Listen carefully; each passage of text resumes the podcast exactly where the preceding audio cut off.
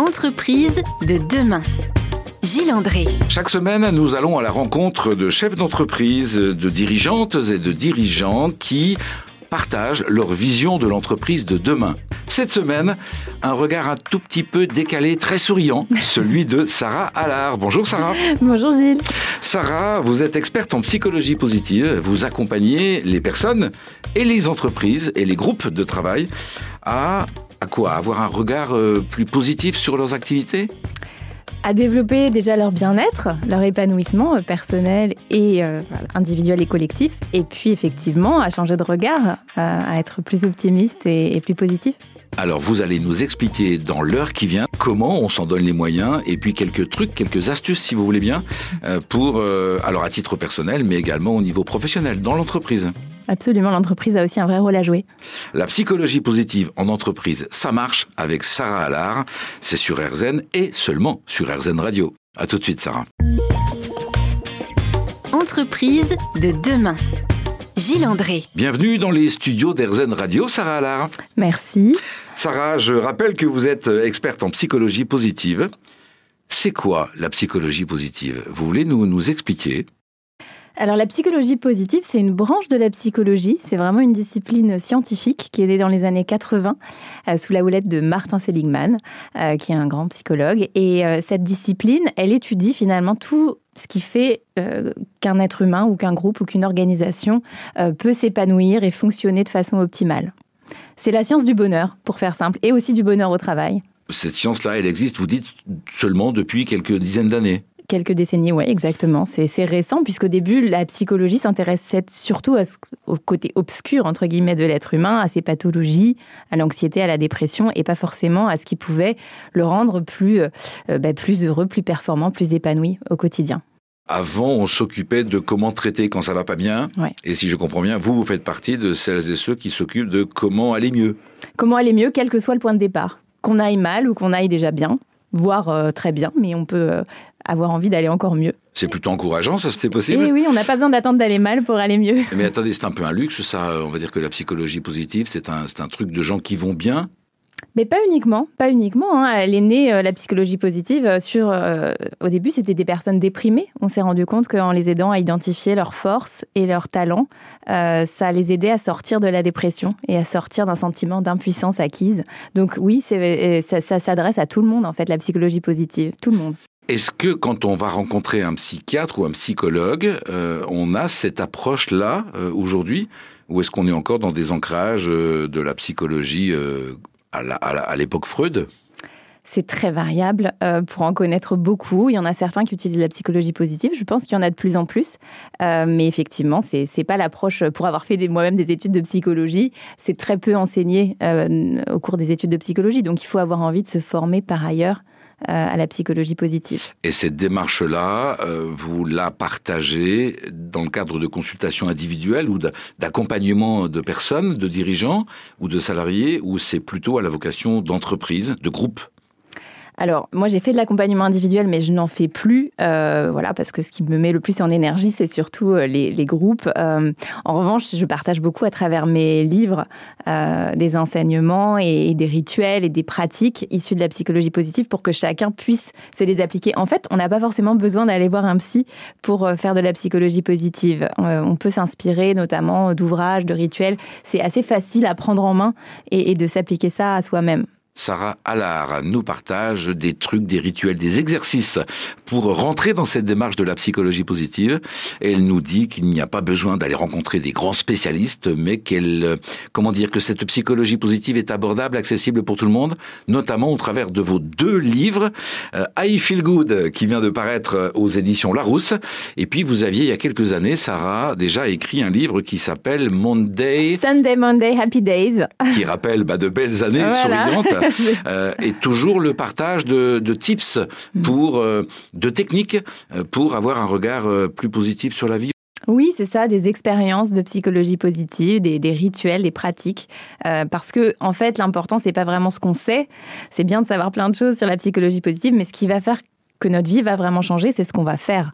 Donc voilà, savoir n'est pas faire. Et, en fait, quand on met en place des rituels, il peut se passer des choses vraiment. Pour donner un exemple très concret, euh, le journal de gratitude, qui est un, des exercices les plus connus euh, de la psychologie positive et qui a été très étudié parce qu'il a énormément de bienfaits, euh, bah, c'est très simple. Hein. vous prenez un journal et tous les soirs, vous notez les trois choses pour lesquelles vous vous sentez reconnaissant dans la journée. Ça peut être des petites choses, des grandes choses.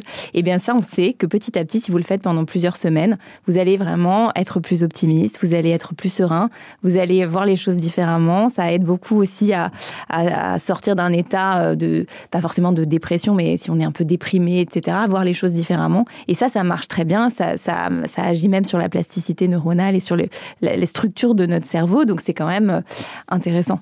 Ce journal de gratitude, c'est un exercice qui fonctionne, qui fait ses preuves.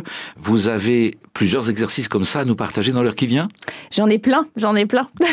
nous allons donc passer une heure très agréable vers le positif. Le positif à partager en famille, mais également dans l'entreprise. La psychologie positive en entreprise, vous nous le confirmez, Sarah, ça marche ça marche, je le vis tous les jours et, euh, ça marche, euh, ça change les individus individuellement, euh, évidemment, mais ça change la dynamique dans une équipe, ça change l'ambiance dans une équipe, ça peut changer l'ambiance et, et la, collaboration au sein de toute une organisation.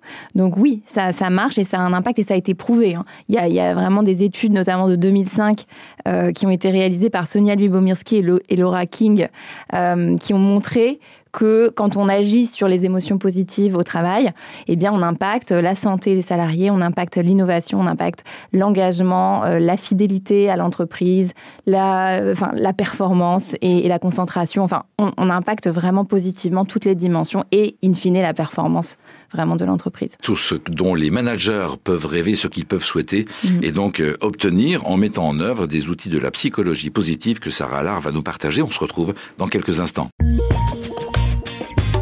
entreprise de demain. Gilles André. Retour dans les studios d'Erzen Radio avec Sarah Allard, experte conférencière, formatrice et auteur en psychologie positive. Euh, le livre I Feel Good qui est paru aux éditions Larousse euh, recense euh, combien de propositions d'exercices? Alors dans ce livre, il y a 47 rituels euh, à pratiquer soit seul, soit euh, certains en famille, certains entre collègues, euh, voilà. et puis évidemment tout un parcours, puisque là c'est vraiment cinq étapes pour activer le pouvoir des émotions positives, ces émotions dont on parle pas tant que ça, hein, finalement, que sont la joie, la gratitude, la fierté, la bienveillance, toutes ces émotions qui sont extrêmement puissantes et qu'on a intérêt à cultiver intentionnellement dans le monde de l'entreprise aussi. Cultiver ses émotions, ça veut dire en prendre conscience. Moi, j'ai toujours entendu dire qu'il y avait beaucoup d'émotions négatives et peu de positives, et que c'est parce qu'il y a peu spontanément de positives qu'il faut justement les s'en occuper, quoi, en prendre conscience et les développer. C'est ça le constat? Alors c'est très variable. En fait, il y a un ratio, euh, on appelle ça le ratio de positivité. C'est la part. Enfin voilà, si on regarde émotion positive sur émotion négative, eh bien, normalement, on devrait avoir un ratio de 3 pour 1. On, devait, on devrait avoir, pour être heureux et en bonne santé, trois fois plus d'émotions positives que d'émotions négatives. Mais malheureusement, c'est effectivement pas, pas toujours le cas. Sur RZN Radio, c'est le cas, je vous le promets. Ah on a même euh, beaucoup plus d'informations et de ressentis positifs. Et vous y contribuez en partageant des, des exercices comme ceux que vous, que vous évoquez là. Euh, parlez-nous, si vous voulez bien, d'exercices qui peuvent être déclinés en entreprise, entre collègues, en équipe. Alors moi, quand je travaille euh, en, entreprise, euh, et je travaille beaucoup en entreprise, hein, euh, en ce moment, il y a un cadre qui, m'aide beaucoup, peut-être que je, peux introduire, c'est de travailler sur six leviers, sur six dimensions du bien-être.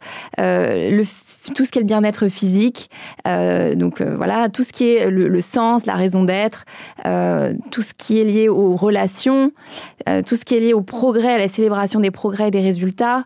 ensuite, il y a la, la, productivité et la récupération, et enfin la positivité. C'est six leviers sur lesquels on peut travailler et mettre vraiment des, des rituels et ça permet d'avoir un regard vraiment global et de montrer que le bien-être, c'est quelque chose de très global. C'est évidemment, c'est pas juste en pratiquant euh, euh, bah, un petit rituel ou un petit exercice de temps en temps qu'on va se sentir mieux. C'est un travail global de comprendre où on en est sur toutes ces dimensions et ensuite où est-ce qu'on a envie d'aller, euh, quelle est notre vision et ensuite bah, il faut y aller et parfois il faut être accompagné parce que voilà, ça, ça peut aider. Mais surtout, il faut, il faut démarrer en fait, il faut se lancer. Alors, quand on se lance, euh, on, part sur les six axes là avec la même intensité où il y a une partie diagnostique c'est toujours intéressant. Euh, on peut difficilement améliorer ce qu'on ne mesure pas. Donc, euh, mesurer même de façon euh, imparfaite, parce que toute mesure est imparfaite, mais même de se dire simplement, bah tiens, globalement, comment on se situe Ça peut être une étude très poussée, hein, un baromètre qui est rempli par les collaborateurs, mais ça peut être aussi quelque chose de plus léger. C'est pas force, on n'a pas forcément besoin de quelque chose de très complet. Ça dépend des, des contextes. Mais oui, partir du point de départ et d'une évaluation, ça me semble important et ça permettra de mesurer aussi euh, les, avancées. Mesurer les avancées, permettre à ses collaboratrices, collaborateurs d'avancer sur euh, ces objectifs, euh, de l'aspect physique, du sens, des relations, de la notion de, mesure des progrès, mm. de récupération. on dit, vous dites, les temps de récupération font partie de, du process. Il faut intégrer des temps de repos. Oui, c'est vrai qu'on enfin pour moi je parle jamais de productivité sans parler de récupération. Euh, on peut pas parler de performance sans parler de récupération et c'est un thème sur lequel je, je me bats beaucoup, la récupération. Euh, je crois qu'on manque beaucoup de récupération. Le problème aujourd'hui c'est pas tant le stress et le fait qu'il y a beaucoup de choses, c'est le, le, problème c'est qu'on manque de temps de récupération et c'est ça qui mène à l'épuisement. C'est une des causes principales euh, des phénomènes de burn-out, etc. Et, euh, et de, ça crée beaucoup de problèmes de santé, ça crée du stress qui chronique parce parce qu'on n'a pas ces temps de récupération où on désature, où on redescend. Et, ça, c'est vraiment un sujet euh, essentiel à cultiver à la fois individuellement, en en prenant aussi la responsabilité de se créer ces temps de récupération, et mais aussi l'équipe, l'organisation ont un rôle à jouer pour permettre ces temps-là. Écoutez, on va prendre le temps de récupérer un tout petit peu ensemble en écoutant cette petite pause musicale. Et puis, vous allez nous donner ben, quelques conseils, si vous voulez bien, ou quelques tips pour organiser ces temps de récupération en entreprise. À tout de suite, Sarah.